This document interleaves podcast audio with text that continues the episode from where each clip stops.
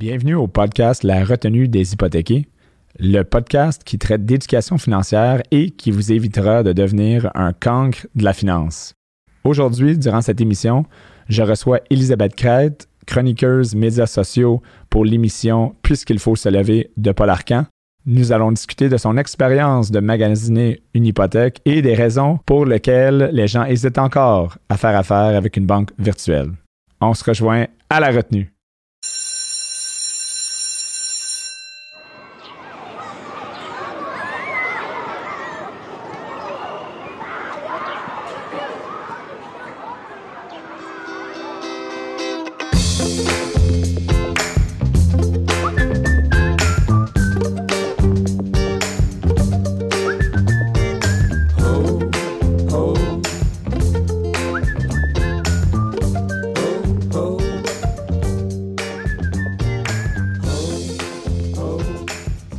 Tout le monde, Euh, merci, euh, merci d'être là. Euh, bienvenue à l'émission La retenue des hypothéqués.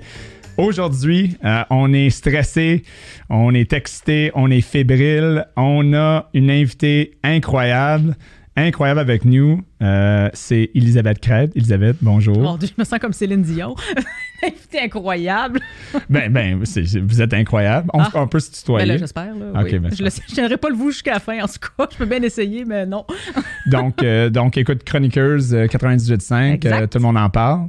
Tout le monde, non, pas du tout. Ah non, tout le monde en parle. Non, ça c'est. Non, pas du tout. Euh, euh, plus qu'on faut, plus Plus qu'il faut se Ouais, lever. voilà, c'est ça. Tout le monde en parle je- à la télévision. Oui, peut-être oui. un jour, peut-être un jour, je remplacerai euh, Guy à Lepage, mais pas tout de suite. je suis sûr que ça va être toi. Oui, peut-être, peut-être. On va l'espérer. Et un show euh, cet été qui est incroyable aussi, là, Ni Noir ni Blanc avec euh, Guillaume Duluth. Oui, euh, sur que- les ondes que- 98.5. Oui. Exact. Ça a Donc, été euh, très plaisant. bel merci d'être là. Mais ça me fait plaisir. Ça me fait Donc, plaisir. euh, Elisabeth, Mhm. C'est qui? Who is Elisabeth Crête? Talk to me about yourself. On, veut commencer un peu avec, euh, avec, avec ta vie. euh, who are you? Where are you from? Ah ben écoute, je viens de Québec et j'habite euh, maintenant à Montréal. Je suis venue à Québec, on a déménagé à Montréal quand j'étais très jeune. Je suis retournée à Québec pendant 10 ans pour le travail et je suis maintenant de retour à Montréal depuis un an pour euh, travailler au 98.5. Alors je suis chroniqueuse dans l'émission Puisqu'il faut se lever depuis presque un an maintenant. Alors je fais de la radio depuis 7 ans environ. Et euh, voilà, je laisse la vie me mener où elle veut bien me mener. Donc, né à Québec, mais grandi à Montréal. Exactement, oui. École à Montréal? École primaire, secondaire à Montréal, université, une partie à Ottawa, une partie à Québec et euh, de retour à Montréal maintenant. Parle-moi de ton expérience à l'école à Montréal. C'était où, quel secteur? Ah, ben c'est euh, ça, rive grandi- sud. Je dis Rive-Sud. Montréal parce que c'est Ah, plus simple de dire Montréal, mais j'ai toujours été sur la rive sud de Montréal. OK. Alors, euh, j'ai été, euh, j'ai grandi dans une ville qui s'appelle Varennes, que n'importe qui qui habite à Montréal ou sur la rive nord n'a aucune idée c'est où. Pourtant, c'est pas si loin que ça. Quand même. On connaît Varennes. Vous connaissez Boucherville, Longueuil, ben Varennes, c'est un petit peu plus loin. Mais c'est fou le nombre de personnes que j'ai rencontrées qui savaient pas c'était, où Varennes, mais pour... c'est pas c'est moins campagne que c'était à l'époque. Mais euh, non, c'est une très belle petite ville là, sur euh, la rive sud. Et je suis allée à l'école euh, là-bas. Alors euh, voilà. Ensuite, je suis partie un an en Californie quand j'avais 17 ans pour apprendre l'anglais. Ah. Alors j'ai fait ma sixième année de high school là-bas pour apprendre l'anglais que j'ai euh, pas perdu depuis, mais disons que je le parle pas mal moins. Fait que ce qui part en moi, mais très très lointain. San Francisco. Euh, J'étais en fait à une ville à peu près 50 minutes au nord de San Diego qui s'appelait Oceanside. Oh. Et été là pendant, euh, c'est ça, presque une année là, à une Seule? école. Euh, ben, en fait, oui, mais j'habitais dans une famille d'accueil là-bas.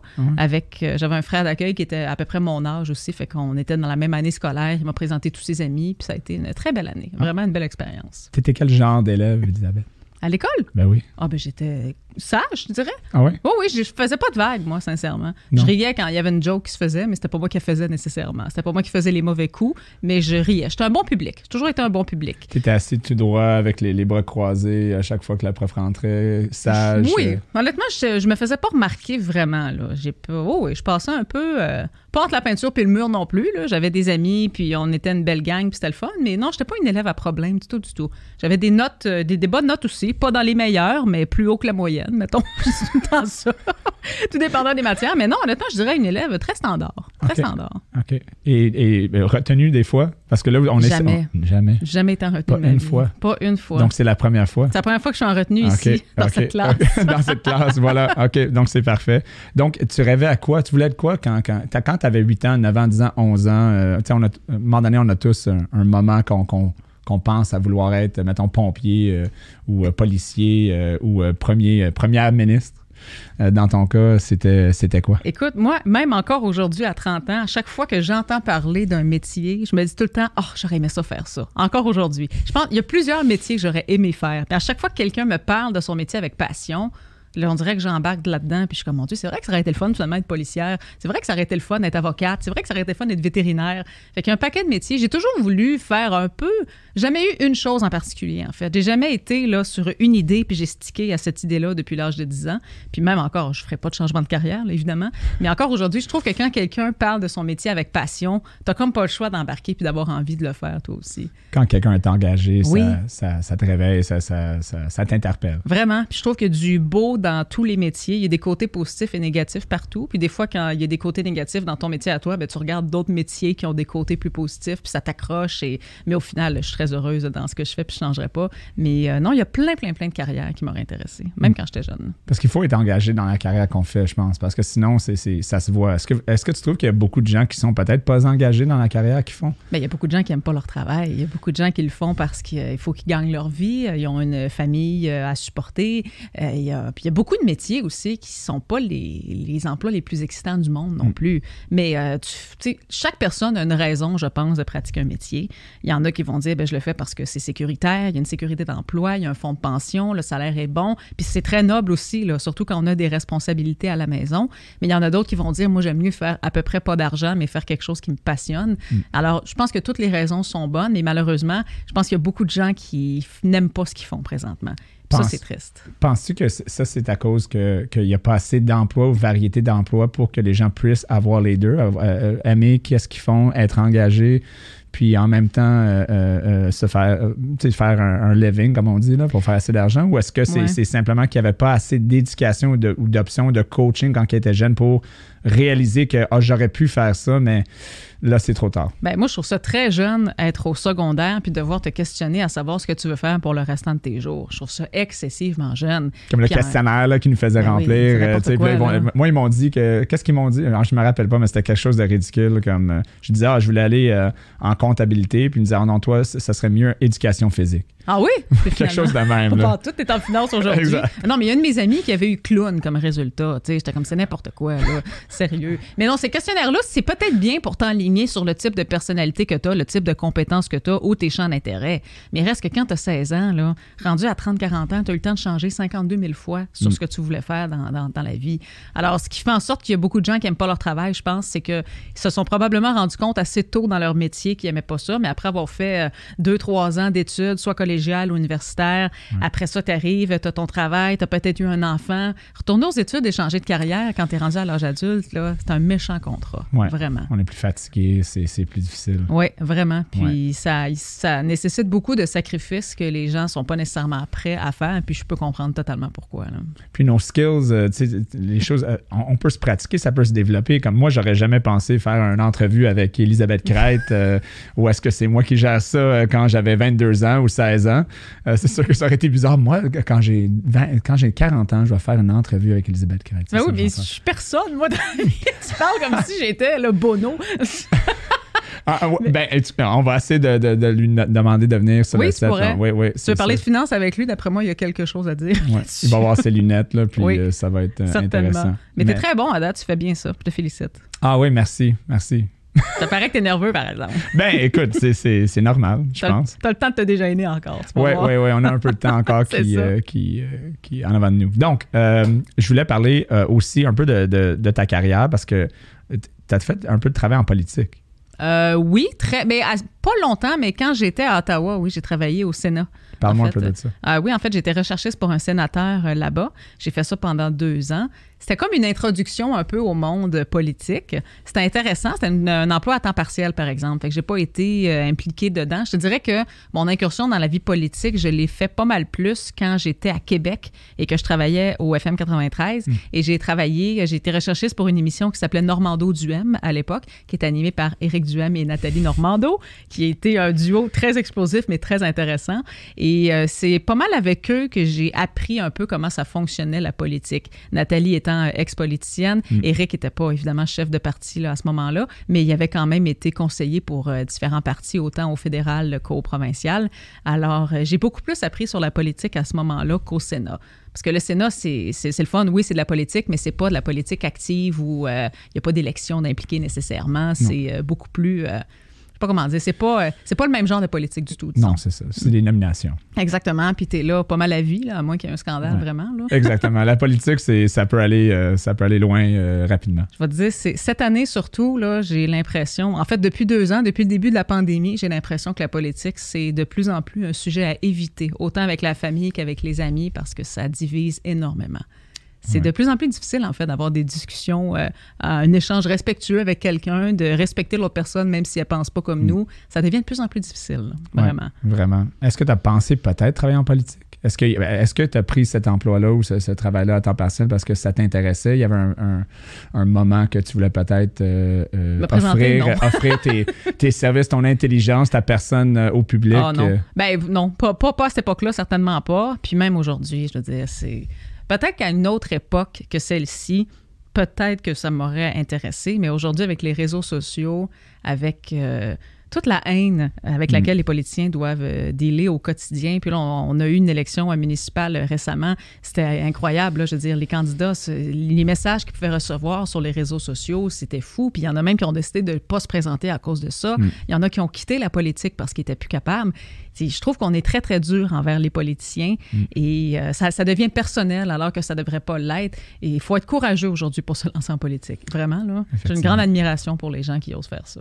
on a parlé du livre euh, de Judith Lucier, c'est ça, mm-hmm. euh, avant qu'on embarque, qui est de. le titre encore, c'est On ne peut plus rien dire. Ah, elle a fait un livre sur la cancel culture, oui, ouais, c'est ça. exactement. Comment. Tu travailles en public, dans le mm-hmm. public. Est-ce que, même aujourd'hui, c'est une émission off the cuff un peu, mm-hmm. est-ce que c'est quelque chose que, que, que tu appréhendes, que, que peut-être euh, tu as un peu peur des fois de dire quelque chose qui pourrait être pris puis, euh, puis pris d'une mauvaise façon? Euh, on est dans un genre de, de, de, de période que c'est difficile de pouvoir s'exprimer, de toujours, est-ce que je dis quelque chose? Ben là, ça pourrait affecter ma business, ça pourrait affecter mes clients, ma famille.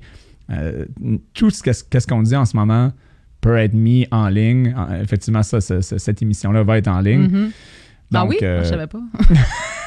non, on le fait juste comme ça. oui, c'est ça pour je le, le garde pour le regarder euh, avec ma famille euh, dans le sous-sol après. Ouais, c'est ça. Mais, mais, mais comment que tu deals avec ça euh, day to day?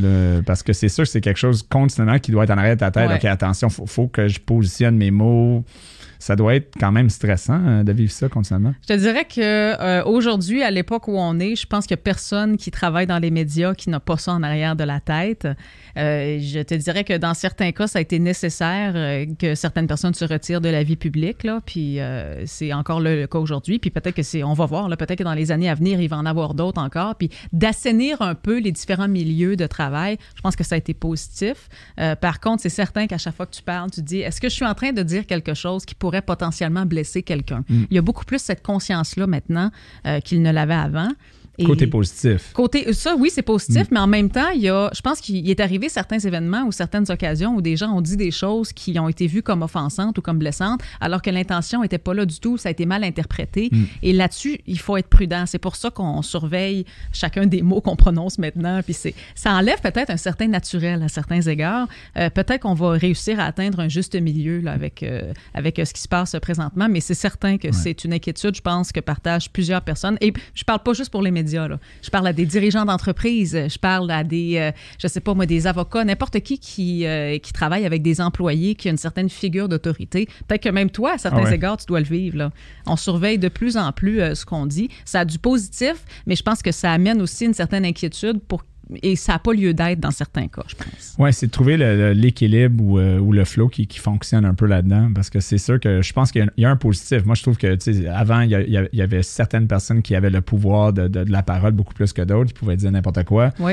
Puis euh, il y avait personne vraiment pour les, les, les, les tenir responsables ou les, responsabiliser. Maintenant, effectivement, on peut plus rien dire sans que quelqu'un nous réponde. En fait, c'est ça qu'est-ce qui a changé. Exactement, oui. Puis donc, il euh, faut accepter les réponses, mais des fois, effectivement, les réponses sont un peu, euh, sont un peu exagéré ou peut-être euh, ça fait peur un peu. Ben, les réactions, en fait, sont peut-être un petit peu, effectivement. Euh, mais ça a amené du positif. Ça, je vais quand même euh, le, maintenir. Là. Ça a amené du positif, tout ce mm. qui est arrivé dans les derniers mois, dans les dernières années. C'est juste qu'il faut aussi se rappeler que la plupart des gens ont de bonnes intentions, je pense. Oui, effectivement. Donc, on focus sur le positif. Exactement. Donc, ça, se focus sur le positif, puisqu'on parle de, On est ici pour parler de la dette, on est ici pour parler des finances, il y a des choses que tu aimes vraiment, je suis certain. Incroyablement. Mais honnêtement, je, non, je, m'intéresse quand même. Je m'intéresse quand même plus que tu pourrais penser. C'est bien. Donc, Mais j'ai euh, pas les connaissances que toi, tu as là-dedans. ça, c'est certain. Bien, on, est tous hyper spécialisés dans nos emplois. Hein. Il, y a, un livre euh, qui a été écrit, ça s'appelle Sapiens. Je ne sais pas si, vous, tu le connais, mais mm-hmm. ça, parle un peu de comment les êtres humains ont été capables de, dominer la planète. Puis c'est en, étant capable de, se, de devenir hyper spécialisés dans leur travail et de se fier sur les autres autour d'eux. Donc, une genre de communauté globale qui fait que on s'entend que moi, je peux pas bâtir ma maison. quand on était moins d'êtres humains, il fallait être capable de avoir la nourriture, bâtir la maison, tout faire. Mais aujourd'hui, je fais uniquement l'endettement. On parle de finances, uniquement ça. Tu me demandes de réparer mon, euh, ma, lave-vaisselle, ça va mal. Ah oui? Il va falloir que je lave ça à mitaine. C'est ça. Euh. Mais dans les finances, tu es pas mal plus euh, compétent que bien des gens, par exemple. J'espère. Sinon. je te le souhaite pour tes clients aussi. no stress, guys. tout va bien aller. donc, si on avait à mettre un note 1 sur 10 sur, mettons, ton niveau de confort ou connaissance au niveau des finances, ça serait, mettons, si tu avais à auto-évaluer? Bien, ça dépend les finances, à quel niveau. Les finances en général, euh, que, par, rapport à la dette publique, par exemple, aux finances du gouvernement, c'est certain que j'ai pas été dans le milieu, fait que j'ai plus ou moins euh, de connaissances là-dedans. J'en ai par rapport à ce qu'on traite dans les médias, mais concrètement, comment gérer un budget au niveau national, par exemple, bien là, évidemment qu'il faut avoir travaillé là pour l'être. Mes finances personnelles à moi, je considère que je suis pas si mal que ça, hmm. mais évidemment, je fais affaire avec euh, des professionnels. Je gère pas mes actions moi-même, par exemple. ça, je ferais pas ça. donc, tu es des professionnels. Donc, oui. Parce qu'il y a le do-it-yourself culture que tout le monde veut tout faire eux-mêmes, euh, tenter de devenir un expert, euh, écouter une coupe de mm-hmm. YouTube, puis tenter de réparer son évier jusqu'à temps que ça pète dans leur face, puis là, ils appellent le plombier.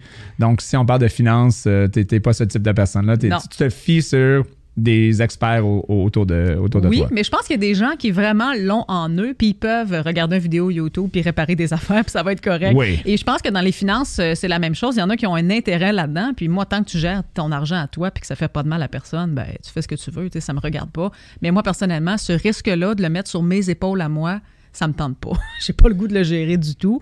Alors, je fais, je, non, je demande conseil à des professionnels pour ça. Donc, est-ce que, est-ce que tu penses que avoir une, éducation financière, est-ce que tu penses que les jeunes aujourd'hui ou, tout le monde dans le public aujourd'hui, euh, dans, le, dans l'espace au Québec, a beaucoup d'éducation financière? Est-ce que tu crois que c'est, quelque chose qui devrait être pas, pas assez. Je pense qu'on n'en a pas assez. Euh, moi, au secondaire, par exemple, j'aurais aimé ça, savoir comment ça fonctionne. Un loyer, euh, quand tu t'en vas en appartement, c'est quoi la liste des dépenses euh, en fait à laquelle tu dois penser? Il n'y a pas juste le loyer non plus, il y a le chauffage, il y a les assurances, il y a ci, il y a ça. C'est tout, en fait, c'est toutes des affaires que tu apprends sur le tas. C'est mm. des choses que tu apprends au fil des années, au fil de tes années d'expérience de locataire ou propriétaire. Moi, j'ai 30 ans. S'il y avait une chose que je ferais différemment, c'est de devenir propriétaire avant 30 ans.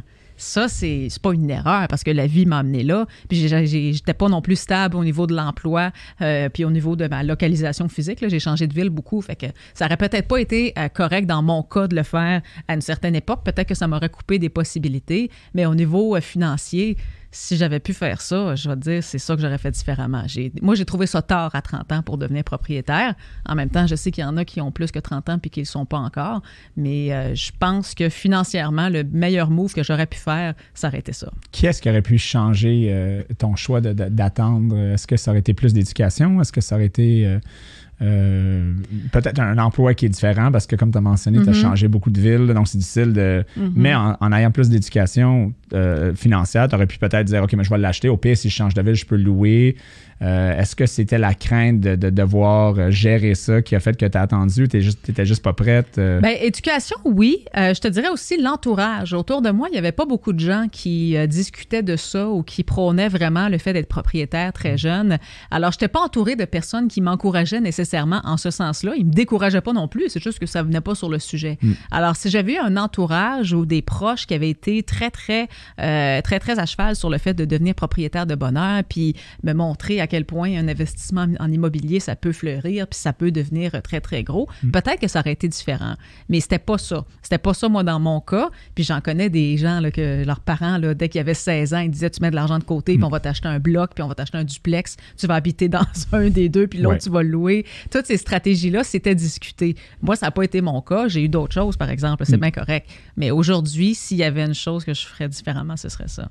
Tes parents sont. Ton père est dans le même domaine aussi. Oui. Donc, euh, pour ceux qui ne savent pas, c'est Alain Crête. Mhm. Donc, euh, dès que les gens vont le reconnaître au niveau des Canadiens. Euh, aussi, Paul Arcan, le, Paul Arcan, le matin aussi, fait le- les sports, je pense. Les sports, mais aussi un peu de tout. hein. Euh, ben, il fait, oui, en fait, il, il est chroniqueur sportif le matin dans l'émission de Paul Arcan et euh, il anime euh, les matchs du Canadien de Montréal aussi à RDS. Donc, très occupé. Très occupé, très occupé, oui. Et puis, euh, euh, lui puis ta mère, euh, on, on- t'ont parlé des finances un peu, mais ils n'ont pas nécessairement, tu sais, ils t'ont peut-être pas parlé d'acheter une maison euh, ou de l'immobilier euh, à un jeune âge? C'était juste pas quelque chose qui était dans la conversation. Parce que- L'immobilier, on en dit, ça n'a pas été dans la conversation nécessairement, mais bien gérer ses finances, ça oui, par exemple. Mm. L'idée de mettre de l'argent de côté assez tôt dans ta vie, ça oui.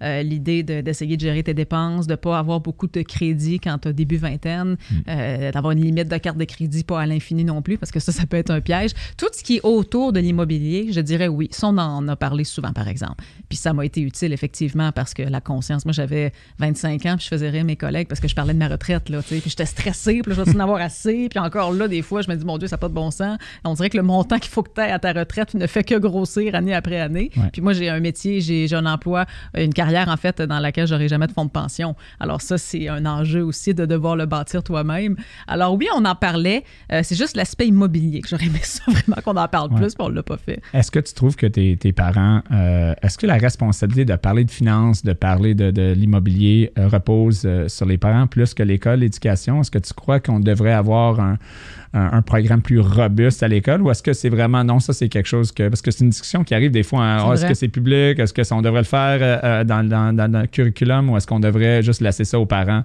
C'est, c'est un sujet hot du jour. là. On, on, on va pas trop aller dans, la Mhm. politique, mais. Euh, ton opinion là-dessus, est-ce que c'est- est-ce que c'est c'est plus la responsabilité des parents de parler plus souvent à leurs enfants à un jeune âge de leur éducation financière, comme ton père a fait, comme ta mère Ouais, a fait? je pense que c'est une responsabilité qui est partagée. Je pense qu'on peut pas juste compter sur l'école et on peut pas juste compter sur les parents non plus. Les deux doivent en parler. Puis je pense que plus tu en parles à un jeune euh, à un jeune âge, plus ça te rentre dans la tête aussi là. Alors euh, je pense qu'à l'école effectivement, ça devrait être plus encouragé. Pas à- tu sais on en a eu des cours d'économie évidemment, mais des cours d'économie personnelle. Euh, c'est quoi du crédit exactement? C'est quoi un chèque? C'est quoi un loyer? C'est quoi une hypothèque? À quoi quand tu décides d'aller sur le marché, euh, mettons immobilier, puis d'acheter une propriété, à quoi tu t'engages vraiment? C'est quoi les dépenses qui vont venir là de plus que l'appartement? Puis je trouve qu'il y a beaucoup beaucoup de gens qui ont souvent dit, en fait, qui ont souvent diabolisé un peu le fait d'être locataire pour être propriétaire. Mais ce que tu calcules pas, c'est que quand tu achètes un condo, tu as des frais de condo, tu des assurances qui sont souvent plus élevées, tu as bon, toutes les dépenses qui- qui viennent autour. Souvent, quand tu calcules au bout de la ligne, avec les intérêts que tu payes en plus, ben, c'est pas rare que la dépense de ton condo est deux fois plus grande que celle que ton loyer. C'était-tu si mal que ça d'être locataire, finalement? Alors, je trouve qu'il y a beaucoup de ça un peu dans le discours euh, ambiant qui peut peut-être mêler les gens des fois. Mm. Fait que d'avoir un cours à l'école, euh, mais mélanger évidemment à la discussion avec les parents, je pense que ça peut être très payant pour un jeune. Oui, c'est un excellent point. En fait, euh, j'ai fait une conférence, en fait, de- une série de conférences pour euh, TELUS, une compagnie, ben, TELUS, de téléphone, Oui. Health and Wellness Series. Puis on avait une, je mentionnais souvent qu'au Canada, je crois que la conversation autour d'être locataire euh, est vraiment malsain. C'est vraiment comme si c'est au Canada là, si t'es pas propriétaire de ton, ton logement, c'est presque un failure. là. Exact, oui. Et, et puis, c'est pas le cas. C'est correct d'être locataire. C'est un choix. C'est juste un autre choix, pas nécessairement mauvais. Puis, on, on- on- tu sais, si on parle de l'immobilier aujourd'hui, puis on va rentrer dedans dans quelques secondes, on va parler de ton expérience. Mais, mais tous les prix, les hausses de prix, c'est parce que les gens sont complètement obsédés d'être propriétaire. là. Il faut le faire, sinon, écoute, ma vie, euh, ma, ma- ma- ma vie va être un failure. Là. Je vais pas me rendre euh, à qu'est-ce que je veux me rendre. C'est- c'est- comment tu vois ça? Ben, c'est ça l'affaire, c'est exactement ça. Je trouve qu'on diabolise beaucoup les le, le fait d'être d'être en location, comme si c'était synonyme de, de justement de ne pas avoir réussi, euh, que tu vas payer dans le vide. Mais attends un peu, quand tu as une maison ou quand tu es propriétaire, il y a aussi un gros montant mensuel qui s'en va dans le vide. là. C'est pas juste, ça s'en va pas tout, tout, tout dans ton capital. Il y a beaucoup de dépenses à côté. Mais ça, évidemment, on n'en parle pas. Alors, euh, ça, je trouve ça dommage un petit peu parce que tu te sens des fois j'en ai, mettons, des amis autour de moi qui, à 30 ans, sont pas propriétaires encore, puis ils se sentent exactement comme des échecs, là. Comme Ouais. si c'était mal. Je suis rendu là dans ma vie, puis j'ai pas encore de maison, j'ai pas encore de condo. Mais c'est tellement pas grave. C'est tellement pas grave. Effectivement. Vraiment, là. Non, vraiment. Puis, tu sais, réparer ta fondation pour 3 000 4 000 ça n'augmente pas la valeur de la maison. Drain ça français commande- qui pète, là. Ouais, Je veux dire, euh, 40 000 c'est ça. Excuse-moi, euh, c'est pas. euh, ouais, mais ça va augmenter la valeur. Mais non, euh, le drain français, euh, Non, tu remplaces ton drain français, euh, ta, ta- ta propriété va pas augmenter de 10 Non, là. absolument pas. Ta toile de piscine qui pète, ben là, ça coûte 3000 pièces maintenant. Euh, il y a des coûts d'être propriétaire que souvent, je pense qu'on n'en parle pas beaucoup euh, lorsqu'on parle de finances. Puis euh, les gens réalisent pas, OK, oui, j'ai acheté, c'est parfait, mais après ça, ben, c'est parce qu'il faut que tu la gardes, la maison, il faut que tu l'entretiennes. Exactement. Puis est-ce que tu es capable? Tu sais, c'est- c'est c'est la question qu'on pose souvent à des clients de mon côté. Puis souvent, ils sont comme, ben, ben je sais pas, je vais m'arranger, mais, mais c'est important d'être propriétaire, sinon, euh, je vais pas être capable de prendre ma retraite. Ben, Mais, mais qui t'a appris ça? C'est ça. Et l'autre point, je pense, qui est, qui, qui est très important à mentionner aux jeunes, c'est que des fois, tu fais le calcul. Ah, si j'achète tel condo, ça va être exactement le même prix que mon loyer. Alors, je vais devenir propriétaire, ça va être mieux.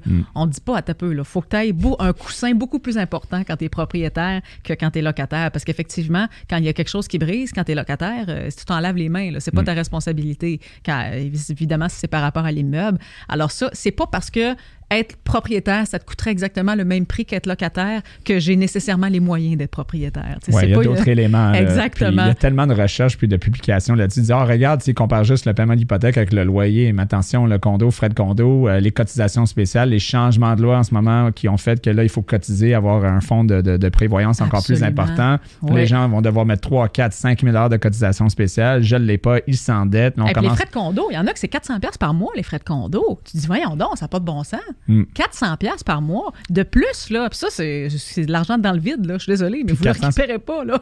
400, c'est pas si pire. Tu sais, on parle de Montréal, c'est 400, 500. J'en ai eu un cette semaine à 800 dollars frais de condo par mois. Puis quand on regarde condo euh, Vancouver à Toronto, ça peut aller passer 1000 dollars. Donc, euh, tu sais, c'est- c'est en plus de tous les autres euh, paiements que les clients doivent faire. Donc, c'est- c'est c'est une conversation, je pense que c'est important comme professionnel pour nous, les banquiers, de dire, écoutez, c'est correct d'être locataire, it's OK. Puis, souvent, les gens sont surpris quand je mentionne ça, mais attention, je, viens vous voir pour avoir une hypothèque. Tu me dis que c'est correct d'être locataire. Oui, effectivement, c'est correct d'être locataire. Est-ce que, est-ce que tu t'es posé la question? Puis, euh, ça nous rentre dans le sujet sur t'as acheté une maison cette année? Oui. Est-ce que quelqu'un t'a posé la question? si euh, la, la question étant? Étant, est-ce que tu veux acheter une maison? Est-ce que tu veux, est-ce que c'était un sujet abordé? Est-ce que tu es sûr que tu veux acheter? Est-ce que ton, ton euh, parce que nous, on n'a pas fait affaire ensemble, on va le Non, déclarer. Pas donc, euh, Pas, d'intérêt- pas, pas de conflit d'intérêt. ici, du tout, Exactement. du. Donc, euh, je sais même pas, j'ai même pas de détails sur ta Non, transaction. Donc, pas. donc c'est, comment ça a été? Parle-moi de la transaction, Mhm. parle-moi de l'expérience d'acheter, puis comment que le banquier ou le courtier a approché au niveau de, de- de l'hypothèque, si tu as une hypothèque. Oui. Euh, Ben, donc, euh, ben, ben, on sait jamais. J'aurais pu, Écoute, en tout cas, j'aurais aimé ça, mais non, malheureusement, j'ai une hypothèque. je te suis sur les médias sociaux. euh, ben, c'est pas tout le monde, euh, c'est pas occupation d'eux parce qu'il y a du product placement Non, dans tes pas choses. du tout. là. Oh non, non, non, non, non, pas du tout. Mais je suis pas euh. influenceur. Je suis pas si hot que ça. Là. Tu me mets sur un piédestal un peu, je pense. Ben écoute, euh, moi- Mais sincèrement, euh, moi, j'étais prête à être propriétaire. Ça faisait longtemps que j'y pensais puis que je voulais. Alors, dans ma tête à moi, c'était la prochaine étape. Puis façon, j'étais revenue à Montréal j'habitais chez mes parents depuis six mois. Fait que c'était ça. Fa- fallait que je sorte de toute façon, je pense. Mais sincèrement, j'étais rendue là. Et euh, moi, j'avais envie d'avoir une maison. L'expérience a été vraiment plate, là. Sincèrement, acheter cette année, ça a été... Ouf, j'espère que mon prochain achat ne sera pas dans un contexte comme ça. Alors oui, ça a été difficile. On a visité beaucoup de maisons. C'était pas un contexte où on pouvait euh, prendre le temps de regarder tous les éléments de la maison. C'était, tu visites, écoute, la visite durait 15-20 minutes gros max. Il fut une époque où tu allais visiter deux, trois, quatre fois la même maison avant de prendre ta décision, tu sais. Là, c'était pas ça. C'était 15-20 minutes, puis euh, il y a quelqu'un d'autre en arrière de toi qui attend pour venir visiter aussi. Tu prends ta décision la journée même ou le lendemain parce que les offres sont, tous sont toutes présentées à ce moment-là. Alors, euh, nous, il y a une chose qui était super importante, c'est que jamais on allait faire d'offres d'achat sans inspection. Ça, c'était. Puis, on a perdu d'ailleurs des, euh, on a perdu des offres pour ça. Mais en fait, non, on a perdu une offre. C'est pas si pire. La maison qu'on a finalement achetée, on l'a perdue au départ, mais on l'a récupérée deux semaines après parce que ça n'a pas fonctionné avec les autres acheteurs. Mais la, la maison qu'on a perdue, ça m'a vraiment, vraiment fait de la peine. Ça m'a vraiment donné un coup. Puis je me disais, ça n'a pas de bon sens. Tu on avait fait une offre tellement plus élevée que le prix demandé. Mais tellement, tellement. Puis je me disais, ça n'a pas de bon sens. Puis même, je n'étais même pas si confortable que ça avec l'offre qu'on avait faite. Je me demandais si la maison valait ça. Mais là, tu vas me dire, la maison vaut ce que tu es prêt à payer pour. Là? Mais dans les faits, c'était pas une expérience qui était agréable. Ça a été difficile. Ça a été des choix des, on n'avait pas assez de temps pour prendre une décision qui est si importante. Mm. Puis, mais je regrette pas du tout parce que je pense que la chose à faire dans mon cas, c'était d'entrer dans le marché parce que j'étais pas dans le marché. Puis c'est un objectif que je voulais pour moi personnellement. Puis je- pour mes prochaines étapes financières, moi, il fallait que j'entre dans le marché, c'est ça que je voulais faire. Puis je l'assumais ce choix-là, mais j'allais pas faire n'importe quel choix non plus, tu sais. T'étais prête. J'étais prête. Moi, j'étais prête, il n'y avait aucun doute là-dessus, mais ça n'a pas été une expérience qui était le fun. Première fois. Oui, première fois, puis c'est ça, imagine. Sérieux, là? Non, ça, commence, pas- euh, ça commence raide. Ah non, c'était pas le fun. C'était vraiment pas le fun. Mais tu sais, on avait euh, un courtier qui était très, très bon avec nous aussi, puis euh, à nous aider à prendre des bonnes décisions, à nous donner des éléments à regarder, tu sais, euh, tel élément le prendre en considération. Fait que le travail en tant que tel autour du courtier immobilier, ça s'est très, très bien passé. J'ai pas, j'étais pas avec quelqu'un qui m'a conseillé de faire une offre à la va-vite, pas d'inspection non plus. Je sais qu'il y a des courtiers qui ont, qui ont suggéré ça à leurs clients. Alors, puis de toute façon, j'aurais refusé, là. Mais euh, non, ça a été difficile. Comment choisir ton professionnel? Parce que tu as mentionné qu'il y a des courtiers qui poussent vraiment, puis Mhm. peut-être euh, n'aident pas nécessairement euh, la transaction ou les clients ne pensent pas nécessairement à la santé financière des clients ou, ou- ou- ou qu'est-ce qui serait mieux pour eux autres, versus il y a, d'autres courtiers que vraiment, ils ont, ils ont vraiment l'intérêt des clients à cœur.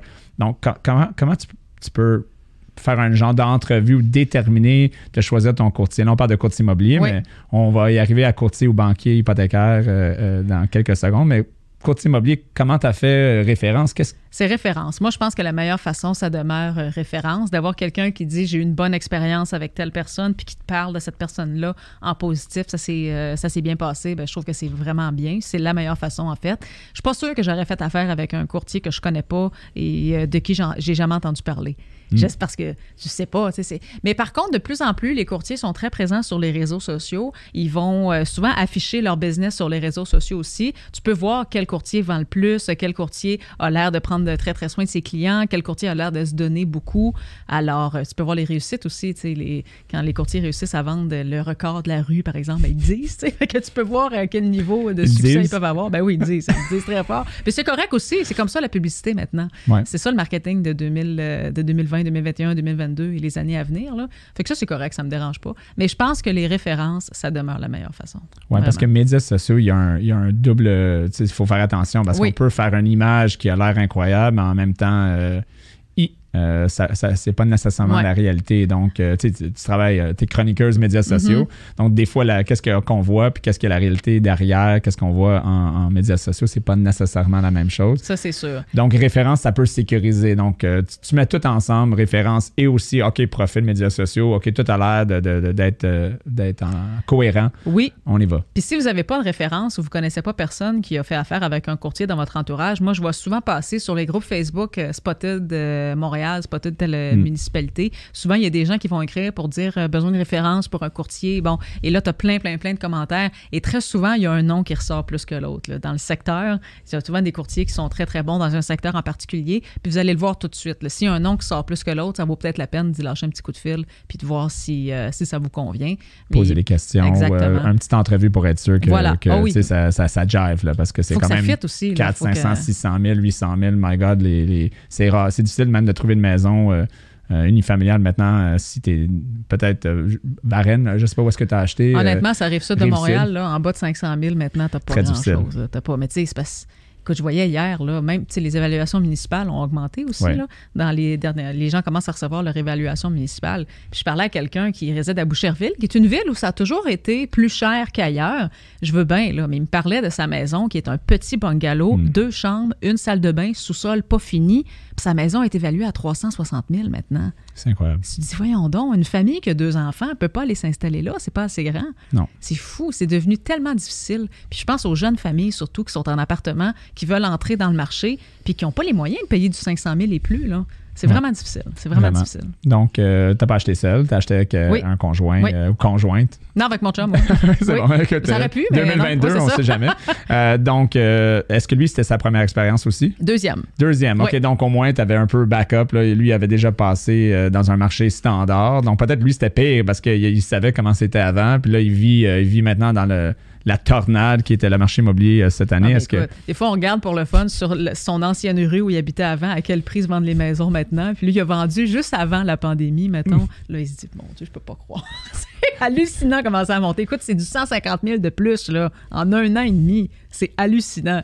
Mais lui, je te dirais que sa force, c'est que quand on visitait des maisons, il savait plus quoi regarder que moi. Quand tu as une expérience avant, quand tu as habité dans une maison, tu sais les petits bobos, les petits défauts qui te dérangent plus. Fait qu'il y avait l'œil, il y avait cet œil-là que moi, j'avais pas nécessairement parce que c'était ma première expérience.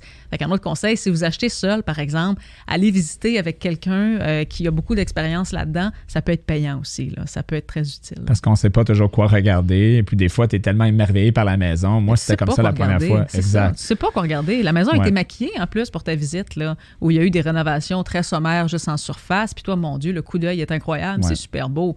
Mais quand tu grattes un petit peu, tu te rends compte que moins bon. ouais, c'est moins bon. Ou quand il y avait deux visites, les temps qu'on pouvait aller deux fois. La deuxième fois, des fois, tu es plus calme. La première fois, oh my God, c'est ma maison, c'est incroyable. Puis la deuxième fois, oh, OK, je vois des. Ah, il y a un scratch là. Ah, il manque ça. Des petits détails que tu n'as pas vus parce que la première fois, tu étais juste excité. Euh, L'émotion était là. là. Ouais, voilà. Mais ça, je ne sais pas si on va retourner un jour à un marché où tu vas avoir l'occasion de faire plus qu'une visite. Je le souhaite parce que c'est tellement un achat important. Ouais. Euh, c'est l'achat le plus important dans, dans, une vie. Et négocier à la baisse. Est-ce qu'on va revoir ça un jour aussi?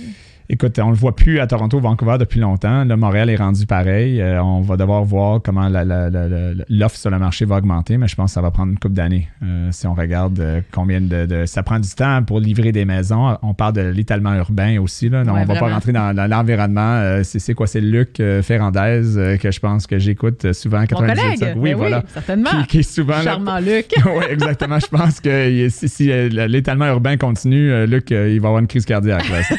c'est très le fun de l'entendre, par exemple. Il est tellement sympathique. Hmm. Mais sincèrement, un autre point, par contre, que je voulais parler par rapport à l'achat de maison, euh, je l'avais eu là deux secondes, puis je l'ai plus, mon point. ça arrive des fois, je vais peut-être m'en souvenir. Mais euh, sincèrement, par rapport à l'étalement urbain, ça, c'est un autre point. Quand le télétravail est arrivé, hmm là, les gens, évidemment, étaient plus à la maison et ont eu tendance à s'éloigner un peu de la métropole pour acheter des maisons. Puis c'est rendu que tu achètes une maison à Saint-Hyacinthe, puis ça coûte 150 000 de plus que ça coûtait avant. Mais je veux bien, mais tu es quand même à 35-40 minutes du centre-ville de, de, Montréal. C'est pas évident.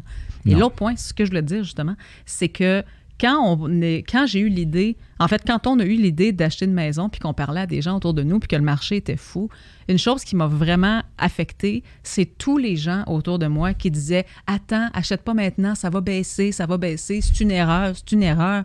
Puis tu avais un côté, ces gens-là qui disaient Ça n'a pas de bon sens, attends que le marché se calme.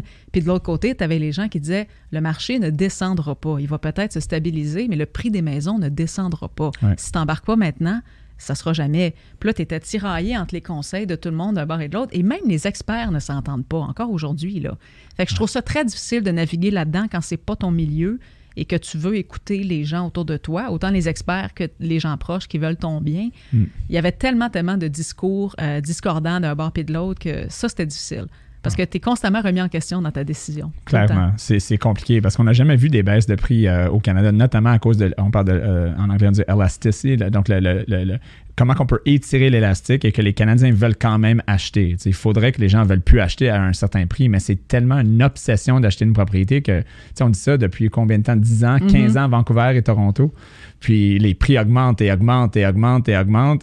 Et les propriétés se vendent. Il n'y a pas assez de propriétés qui, sont livrées. Il n'y a pas d'inventaire. Exactement. Puis c'est, ça, ça existait déjà depuis longtemps dans les deux autres villes. On vit juste qu'est-ce qu'eux autres vivent depuis euh, une décennie. Donc, euh, c'est, euh, on va voir comment ça va se passer, mais effectivement, c'est, c'est, incroyable comment il y a des contradictions. La SCHL, qui qui est l'entité le, plus important au, Canada au niveau des hypothèques et du financement mentionnait qu'ils pensaient avoir une baisse au début de la pandémie de valeur de propriété entre 15 à 25% Ils ont manqué leur coup en maudit. Euh, écoute, c'est incroyable. 20 à 25% de baisse. Et aujourd'hui, euh, on est à 54% moyenne d'augmentation de valeur à l'intérieur de 18 mois. Ah c'est quand même Là, incroyable. pas tout. En 2020, quand on a commencé à regarder, les gens nous disaient non, attendez, après Noël, là, en 2021, ça va baisser, ça va baisser. Ça n'a fait que monter. Sérieusement, si j'avais acheté la même maison euh, six mois plus tôt, je l'aurais payé moins cher. Là. Mm. Ça ne fait que monter tout le temps. Puis ça, je trouve ça. Fait que si j'avais un conseil, c'est évidemment, tu veux écouter les gens autour de toi parce qu'ils veulent ton bien, puis ce sont des experts aussi pour certains. Mais d'un autre côté, je pense que ça vient te faire plus mal qu'autre chose.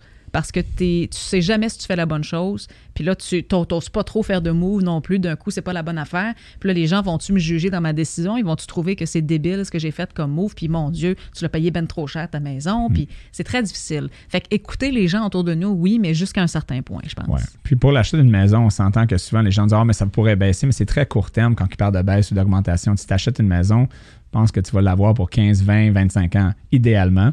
Le problème aussi qu'on voit aujourd'hui, c'est que les gens déménagent tellement souvent. Puis à chaque fois que tu déménages, tu t'imposes l'inflation du marché. Donc, ça veut dire qu'il y a des nouveaux prix. Euh, tu sais, ton, ton, ton pauvre chum, lui, il a vendu avant la pandémie, puis là, après ça, il a acheté après. Il, s'est exposé à l'inflation du marché, puis malheureusement pour lui, il n'a pas conservé sa propriété pour se protéger un peu mm-hmm. à l'intérieur de ça. Donc, on va pas trop en parler. Donc, pour lui, il va écouter ça. non, mais il, avait fait de l'argent quand même. Ça avait commencé à monter un peu, mais vraiment pas à la hauteur de ce que c'est maintenant. Mais personne n'aurait pu prévoir une hausse comme ça. Impossible. C'est trop fou. C'est vraiment trop fou. C'est incroyable. Donc, euh, parlons un peu de l'expérience au niveau de l'endettement, au niveau du prêt parce qu'on est ici pour parler un peu des, des, prêts hypothécaires mm-hmm. aussi. On a parlé de l'immobilier, on a parlé de ta vie. Oui. Euh, c'est incroyable. Donc là, comment ça a été euh, l'expérience d'aller chercher un prêt hypothécaire? Est-ce que tu étais pré-approuvé? T'avais-tu fait le travail avant? Qui t'a conseillé? C'était-tu un une banque? C'était-tu un courtier? Parle-moi de ça. Moi, j'ai eu, j'ai fait affaire avec euh, une courtière qui travaille pour une banque. Elle n'est pas en succursale, elle est vraiment courtière hypothécaire. Et c'était une de mes amies, en fait. Fait que je savais qu'elle allait bien prendre soin de moi. Par contre, moi, la pré-approbation m'a jeté à terre. Là.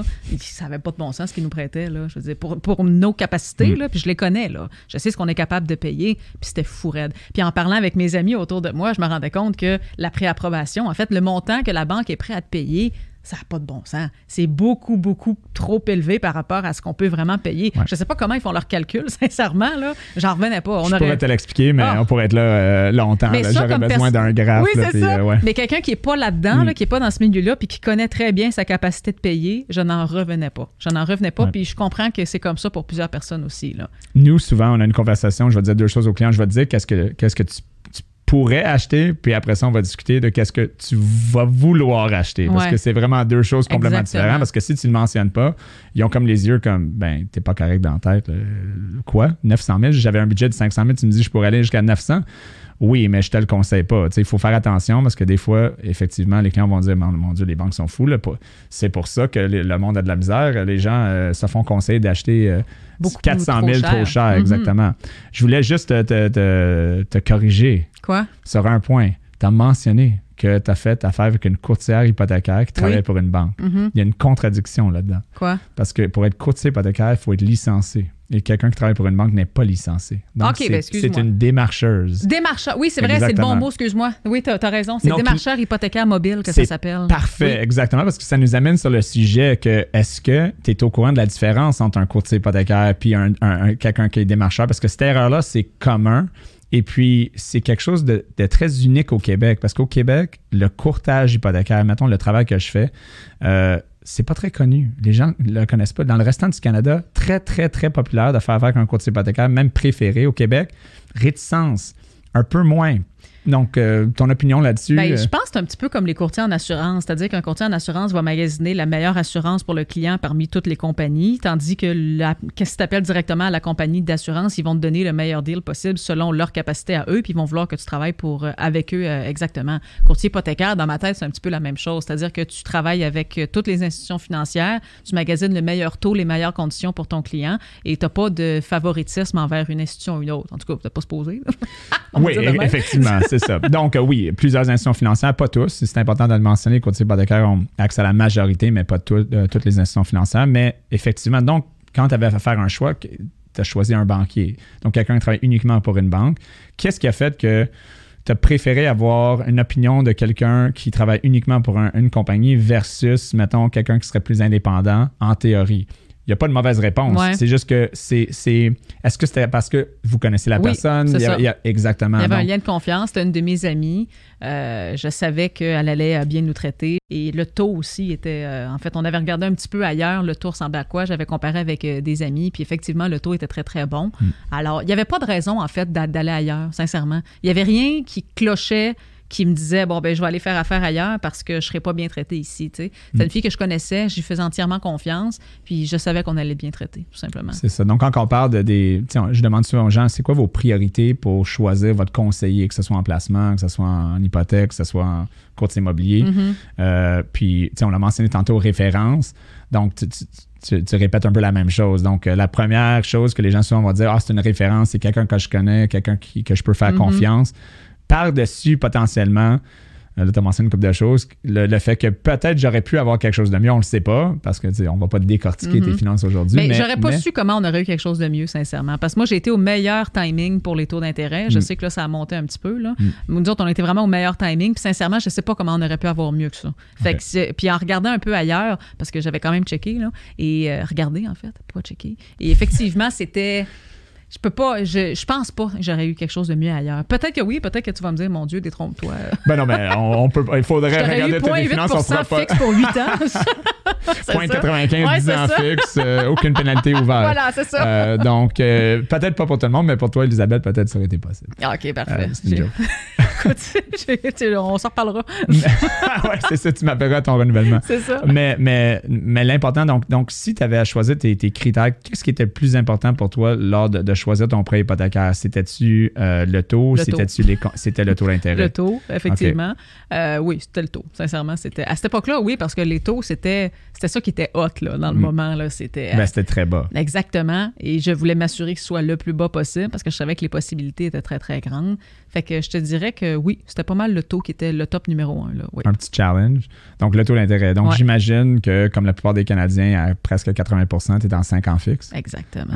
Donc je c'est- prendrais pas le risque du variable. Ah non, c'est correct. non, non, mais c'est bien correct. Non, non, mais C'est dans ma personnalité, puis c'est, on en parlait un petit peu plus tôt, là, c'est mettre un risque pas nécessaire sur mes épaules à moi. Ça m'intéresse pas vraiment. Donc, c'était le taux, Oui. mais pas vraiment parce qu'on s'entend que le taux variable était plus bas. Oui, mais il est, il est- il est insécure, par exemple, tu comprends? J'ai pas la paix pendant cinq ans, là. Là, je paye la même affaire aux deux semaines, ça va être ça pour les cinq prochaines années. Sécurité, c'était quelque chose d'important. Oh oui, vraiment. Parfait. Donc, tu as choisi un 5 ans. Oui. Si le taux de 3 ans a été la moitié, euh, la moitié du 5 ans, t'aurais-tu allé pour le 3 ans? Ben, il était pas la moitié, premièrement, puis deuxièmement, non.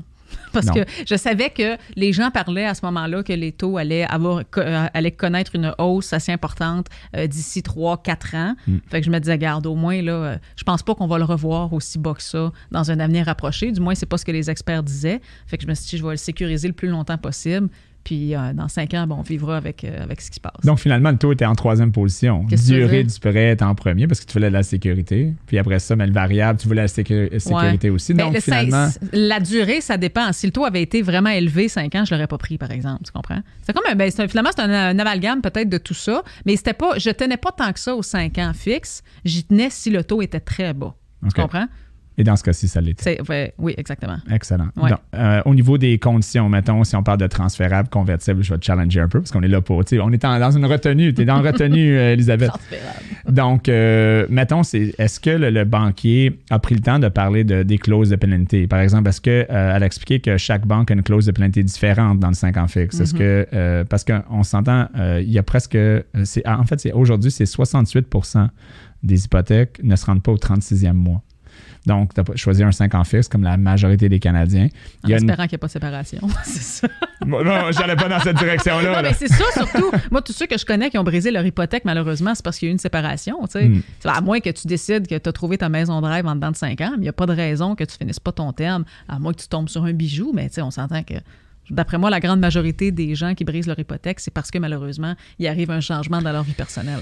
Séparation, c'est sûr. Euh, style de Déménagement. vie, déménagement, Ouais. euh, changement d'emploi, le trafic récemment. Donc, Là, oui. euh, oui, il y en a beaucoup qui ont acheté loin, il fallait qu'ils retournent au travail, puis ils sont plus capables. Donc, Mhm. deux heures le matin, deux heures le soir, ils pensaient être capables de rester travailler à, à Tremblant, puis finalement, non, euh, leur employeur leur a dit non, tu vas rentrer à Laval.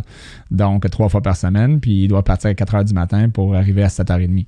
C'est pas une vie que j'aimerais mener non plus, c'est Donc, il y a des raisons. Ouais. Euh, mais si je te demandais ta clause hypothécaire au niveau de la condition de, de pénalité, est-ce que tu serais capable de me le dire? Elle me l'a expliqué à l'époque. J'aurais pu te le dire probablement dans la semaine suivant la signature. là, présentement, je te dirais que c'est loin dans ma tête. Vraiment très, très loin. Mais là. ça a été discuté. Oh oui, oui, effectivement. S'il va y avoir une pénalité, si on décide de briser ça avant 5 ans, une pénalité, euh, évidemment, qui est toujours très, très importante. J'ai une amie, d'ailleurs, qui avait signé un 5 ans fixe il y a 3 ans. À genre 3,69, là, je pense, là, parce Mm. qu'à l'époque, c'était ça. Et euh, elle a voulu faire le calcul pour changer puis aller dans un fixe beaucoup plus bas. Puis elle a calculé la pénalité. Puis il reste juste deux ans à son terme. C'était comme 10 000 de pénalité quand Ouais. même, tu sais. Ouais. Fait que là, elle est en train de faire les calculs si ça vaut la peine ou pas. Là. Mais effectivement, que tu es aussi bien d'aller à la fin de ton terme parce que sinon, c'est des gros montants d'argent à débourser. là. Ça dépend de la banque, Mhm. effectivement. Parce qu'il y a des banques qui ont des clauses de pénalité qui, dans son cas, euh, c'est probablement une clause, on appelle ça une clause différentielle. Euh, il y a des banques qui n'ont pas nécessairement ce- cette clause-là. Donc, Mhm. ça aurait pu être 1500 euh, 2000 Donc, Mhm. c'est- c'est souvent un des aspects de l'hypothèque qui n'est pas discuté. Je vois qu'elle vous l'a expliqué, mais est-ce que vous expliquez que, ben, puis là, on ne connaît pas la banque? Est-ce qu'on peut te demander la banque ou même. Oh, ça, j'aime c'est- mieux pas. On va laisser ça. pas la Ouais, banque, ok, pas de banque. Donc, euh, banque à charte ou virtuelle, on peut aller avec ça Charte. au moins. Euh, Charte. Donc, Ouais. une banque traditionnelle, Ouais. euh, on va dire, donc, euh, mettons TD, BMO, euh, CBC, Scotia. Les, les banques que les gens vont, vont, vont, vont conduire puis Quoi? voir le logo. J'aurais pas été confortable d'aller avec une banque virtuelle. C'est drôle. Pourquoi? hein? C'est une excellente. C'est drôle, hein? Ben, ben voilà, pourquoi? Parce qu'on les connaît moins, parce que je sais pas, euh, je suis jamais physiquement entrée dans une banque virtuelle, j'ai pas vu les gens, j'ai pas vu comment ils interagissaient avec nous, euh, on en entend moins parler, c'est moins populaire. Quand je demande à des gens autour de moi euh, avec qui euh, leur hypothèque est, c'est jamais une banque virtuelle non plus. Je sais pas, j'aurais pas été en confiance, on dirait. Pas tant que ça. OK. Donc, juste une question de confiance, mais pas vraiment. C'est de l'inconnu qui te fait peur un peu. Il y en avait une que les taux étaient ridiculement bas, là. Comment ça s'appelait, là? Il me semble leur logo, il est orange, là. Tangerine? Oui, c'est ça, exact. Tangerine, ouais. Ça, je sais qu'à un moment donné, on en parlait beaucoup parce que les taux étaient comme vraiment très, très bas. Qu'est-ce qui te fait peur de. mettons, on prend Tangerine comme exemple. Qu'est-ce qui. Pas, pas pour parler de la compagnie, mais qu'est-ce qui fait peur de Tangerine? Je les connais pas, tout simplement. C'est juste ça. Je les connais pas, Tu tout. connais pas. Donc, tu as peur que ce soit pas stable? Euh, oui, ça. euh, je, je peux pas je peux pas physiquement aller à quelque part s'il y a un problème, mettons. OK. C'est- c'est, euh, S'il arrive quoi que ce soit, des fois, c'est quand tu attends trois heures au téléphone, c'est le fun de te présenter euh, sur place puis aller voir c'est quoi le problème. Tu n'as pas cette option-là avec une banque virtuelle. Les gens avec qui tu négocies ou avec qui tu discutes, tu les vois pas physiquement, euh, sont pas devant toi. Puis écoute, c'est très personnel. Là. Si vous faites affaire avec une banque virtuelle, c'est parfait aussi. Hmm. Mais moi, personnellement, dans ma vie, je suis comme pas rendu là, on dirait. je sais pas pourquoi. J'ai pas correct. encore une. Mais je dois pas être la seule, sincèrement. Je suis convaincue Qui- que je suis pas la seule. Qui est le propriétaire de Tangerine? Aucune idée. c'est la banque connais Scotia. pas. Oui, oui, ça, je sais. C'est vrai, ils sont affiliés Ouais. avec une banque à charte, effectivement. En fait, même pas affilié, hein, c'est littéralement une division de la banque Scotia. Oui, mais moi, on m'a dit que tu peux pas te présenter dans une succursale Scotia pour parler de, ton, de tes affaires avec Tangerine. Absolument. Ça se peut-tu? Absolument, tu as raison. C'est Ouais. C'est c'est vraiment deux compagnies. Oui, c'est ça. euh, Donc, tu as C'est raison. ça qu'on m'avait dit, oui. Quand on parle de, mettons, c'est un excellent point parce qu'on l'entend souvent quand j'ai peur si quelque chose arrive. Mettons, c'est un prêt hypothécaire, tu as un paiement, tu as un taux fixe euh, qui se répète à chaque semaine. Qu'est-ce qui pourrait arriver? Qu'est-ce que tu veux dire? Comme Ben- problème? Ouais. Ben, n'importe quoi, je sais pas. Honnêtement, je sais pas. Honnêtement, je peux pas dire. J'ai jamais eu de problème à date, là. Mais c'est une sécurité. S'il arrive quoi que ce soit, j'ai déjà eu à appeler à la banque, mettons, pour un problème X. Quand tu attends une heure au téléphone, c'est plate. Quand ça donne que tu fais l'épicerie puis la succursale est à côté, c'est plus pratique.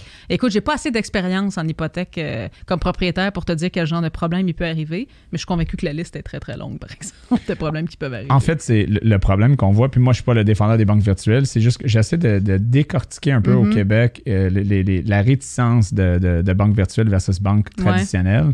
Parce que, en- effectivement, la façon dont tu sens, c'est- la majorité des. c'est- beaucoup de personnes qui se sentent comme ça. Mais je vais te dire un bémol, par exemple. Si je faisais affaire avec un courtier comme toi, ça me dérangerait pas de faire affaire avec une banque virtuelle parce que j'aurais un intermédiaire. Si y a de quoi qui marche pas, c'est toi que j'appelle. Tu comprends? bon, tu comprends? non, mais le bémol est important, c'est vrai. Si j'avais un intermédiaire, Mm. là, mais moi avec n'importe qui, ça me dérange pas. Ouais. Parce que j'ai quelqu'un à qui m'adresser euh, si ça fonctionne pas, puis cette personne-là, je la connais.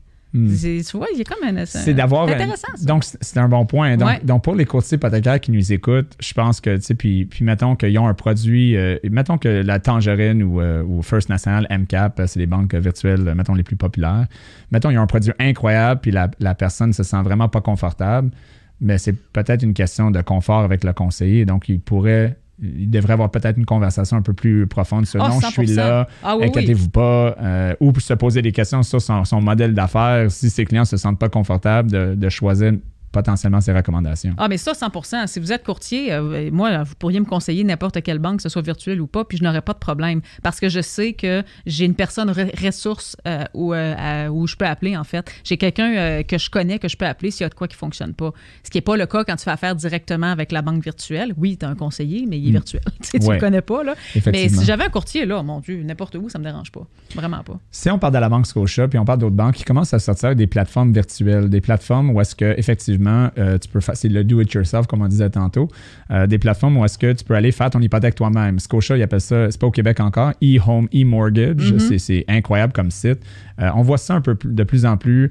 Low cost, tu, peux appliquer Uh-huh. directement en ligne, tu fais tout toi-même. Meilleur produit, meilleur taux, mais effectivement, que ce soit avec une banque traditionnelle ou une banque virtuelle, tu n'as plus accès à des gens physiquement. Est-ce que pour toi, si tu avais à choisir entre un rabais de taux additionnel, mettons un quart de point, versus avoir contact avec quelqu'un, traditionnel ou virtuel, euh, t'aimerais plus quel genre d'expérience? Moi, je vais te dire, je pense que ma façon de voir les choses va changer quand de plus en plus de personnes vont faire affaire avec le virtuel. Mm. Fait qu'au final, là, présentement, je vais te répondre la même chose que je disais tantôt. Par contre, dans quelques années, je pourrais pas te dire ce serait quoi. Mais pour l'instant, je pense que ce qui est important pour moi, c'est quelqu'un euh, en présentiel, comme on dit maintenant. Mais euh, peut-être que la journée où ça va devenir de plus en plus normalisé et que de plus en plus les références autour de nous vont être avec le virtuel, ça me dérangera pas. En fait, je sais que ça, ça me dérangera pas. Je le sais pertinemment. Donc, toi, tu n'es pas quelqu'un qui aurait acheté une Tesla la première année ont Non, sorti. non. Il y a un Donc, t'es ça, pas un fast start. C'est exactement. T'aimerais mieux de voir, voir comme, OK, quand que, OK, je vois qu'il y a du monde qui est là, ça va bien, Mhm. ils ont- ils ont- les bugs sont enlevés, je me lance là-dedans, je suis confortable ça. maintenant. Tu sais, quand un nouveau iPhone il sort, puis il y en a qui font la, la- la file la nuit pour aller l'acheter, là, moi, Ouais. je suis pas, non, je suis pas là-dedans du tout. Tu vas attendre pour voir que, Oui. tu sais, euh, exactement. là. Donc, euh, en termes de Microsoft, tu attends que les produits sortent un- une couple d'années parce qu'on sait toujours, de- des fois, il y a des bugs au Mhm. début. Donc, tu mieux Absolument. attendre euh, que ça soit euh, seté puis que, OK, tu as confiance. Mais j'ai pas faim des nouvelles technologies tant que ça non plus. C'est pas ma passion. Puis il y a des gens qui aiment ça, puis ils triplent là-dessus, puis il en faut. Là. Je veux dire, Mm. tant mieux, parce que s'il y a pas de gens qui aiment ça, ben, il n'y aura pas tant que ça de nouvelles technologies. Mm. Mais c'est pas en moi. Moi, je suis pas tellement euh, portée là-dessus, puis ça se traduit dans plusieurs aspects de ma vie, dont je pense euh, les euh, nouvelles choses qui arrivent dans le monde des finances aussi. là. Mm. Comme la nouvelle compagnie qui sort, tout le monde dit, mon Dieu, investis là-dedans, ça va être incroyable. Oh, peut-être tu peux. On va voir comment elle On va voir comment ça va, Ouais, c'est ça, exactement. Là, tu vas pas te lancer, tu vas pas être la première qui va se lancer non, non, là-dedans. non, pas du tout, pas du tout. Mais je pense que c'est une question de personnalité. Puis souvent, on a la même personnalité euh, un peu dans tous les milieux ou dans tous les domaines, Mm. mettons. Là. Ouais. T'étais-tu en confiance quand tu as demandé un prêt de 400, 500, 600 000? J'imagine, euh, avec les maisons, avec le prix, le prêt était Mhm. important. Est-ce que, euh, finalement, puis c'est ma dernière question avant que je te pose le quiz. Ah oui, d'accord. Ouais. Donc, comment tu te sentais après l'expérience? Est-ce que tu étais en confiance? Quand tu es arrivé au notaire et tu as signé pour ce prêt-là, le prêt de peu importe le montant? Est-ce que c'était un moment un peu ouf, euh, ou est-ce que non, tu avais eu assez de conseils, tu te sentais bien, puis let's go, je t'excitais? Euh, c'était quoi le, le last feeling, là, un peu? là? Ben, mon stress n'était pas par rapport au prêt, il était par rapport à, euh, comme n'importe qui, je pense, qui achète une première maison, j'espère qu'il n'y aura pas de vis caché, j'espère que tout va être correct, j'espère que je ne serai pas pogné pour refaire le drain français dans deux ans, j'espère que si. Je pense que mon stress était plus par rapport à la maison en tant que telle que par rapport au prêt. Mm. Mais en même temps, je savais que j'avais un bon produit, je savais qu'on avait payé un prix juste pour une maison, euh, que ça allait pas perdre de valeur. Nous, on s'est concentré sur le secteur, en fait. On a acheté une maison dans un secteur qui va toujours être en demande. Fait que, on dirait que j'étais plus sécuritaire par rapport à ça. Mais non, mon stress n'était pas par rapport au prêt, sincèrement. Ça s'est bien passé. Oui, ça oui, vraiment. Excellent.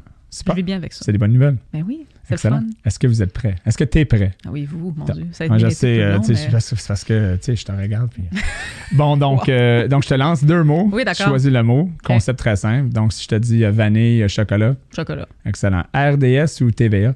RDS. Euh, Alain Crête ou euh, Renaud Lavoie? Alain Ah, Crête. Celle-là était facile. hein? Les deux premières sont pauvre Alain, faciles. si regarde ça, t'aurais dit ça. Renaud. Là, Ben, on, on t'aime Renaud, mais Ben sais, oui, c'est euh, ça. c'est sûr la question était bien dit un peu. Là. oui, ben oui, oui. oui. Donc, sucré ou salé? Oh, les deux, égal. Ouais. Euh, égal. Ah oui, ben, ben vraiment. là, concept, sais que pour le euh, jeu, c'est ça, mais- un ou l'autre. Non, non, je peux manger autant un gâteau complet qu'un sac de chips au complet. Là. Fait que, euh, non, non, écoute, c'est, je peux, je peux pas choisir entre les deux, c'est trop difficile. OK. Donc, je euh, euh, c'est égal sucré salé. donc là, quelques questions, tu as déjà répondu. Euh, banque virtuelle ou banque traditionnelle? Traditionnel. Ah, ben, tu, tu vois, on avait des latte ou flat white? Euh, latte. Latte? Oui. OK. Ville ou urbain un peu plus le Luc t'écoute, là? Urbain à temps plein, ville à temps partiel. OK. Donc, t'aimerais, tu prendrais un pied à terre. euh, si t'avais dans, dans le meilleur des mondes, tu aurais un pied à terre à Montréal, puis. euh, Euh, oui, mais peut-être pas à Montréal. Peut-être dans une autre ville à l'extérieur, par exemple. Montréal, je suis là tous les jours. là, fait que on pourrait- ça pourrait être ailleurs aussi. puis ce serait OK. correct. Donc, euh, Toronto, Vancouver ou peut-être aux États-Unis. Euh, c'est ça. Chicago. euh, Ouais. Mais la, du- la- la ville, j'aime ça, ma petite dose, en fait. Je serais pas là à temps plein, parce que je trouve moment donné, c'est bruyant, puis bon, ça, tout va vite un peu en ville. Là. Ouais. Fait que non, je serais là à temps partiel, par exemple. Oui. Euh, si on y va avec Montréal ou Toronto. J'ai pas assez vu Toronto. Je suis juste une fois. Ce serait difficile de, de répondre. Donc Montréal. pas, euh, oui. Ben, j'ai l'impression que oui. Ben, pour, pour habiter, là, on s'entend. Là? Ben oh non, ben, ben, ben, ben, ben, ça peut Ben, je la être, connais euh, pas. Je connais, je connais pas assez la ville de, Tor- de- de Toronto, sincèrement. C'est difficile à répondre. Mais euh, je dirais Montréal parce que je la connais plus. Montréal ou Vancouver? Je suis jamais allée à Vancouver. Donc, euh, on y va. euh, Mais ça a l'air beau. Selon les photos, euh, j'irai à Vancouver. Selon ce que je vois sur Internet, mettons, j'irai à Vancouver. Montréal ou Québec? Oh, c'est dur, ça. Québec. Canadien ou Nordique? J'ai pas connu les Nordiques, j'étais trop jeune, mais l'attachement familial aux Nordiques, je dirais Nordique. Courtier hypothécaire ou banquier? Euh, ben, mettons, démarcheur, ça compte comme banquier, ça? Oui. Ouais? Ouais. Ce serait un banquier, ça? tu peux le dire comme tu veux, inquiète pas. Non, mais c'est parce que pour moi, banquier, c'est je rentre dans une succurale puis le conseiller me fait une hypothèque, mettons. Bon, C'est mettons ça. euh, Dans- ah, si c'est ça la démarcheur, définition. démarcheur ou courtier Ouais. hypothécaire. Mais j'ai pas connu l'expérience de courtier. Je dirais les deux. Je ferais affaire autant avec un ou l'autre, j'ai pas préférence. T'es très, bonne- tu serais bonne en politique, Elisabeth. C'est on ça, finit là-dessus. euh, ça. Très, très, euh, très, très OD comme, comme commentaire. Elisabeth, Oh mon Dieu, oui, c'était très. Oui, Merci. Ça m'a fait plaisir. merci d'être là. de m'avoir invité. le temps passé comme ça, puis Ouais. euh, j'ai pas une crise cardiaque, donc euh, Ça s'est bien passé, ça, c'est encore là. quand même. Oui, Donc, merci d'être là, ça vraiment m'a fait apprécié. plaisir.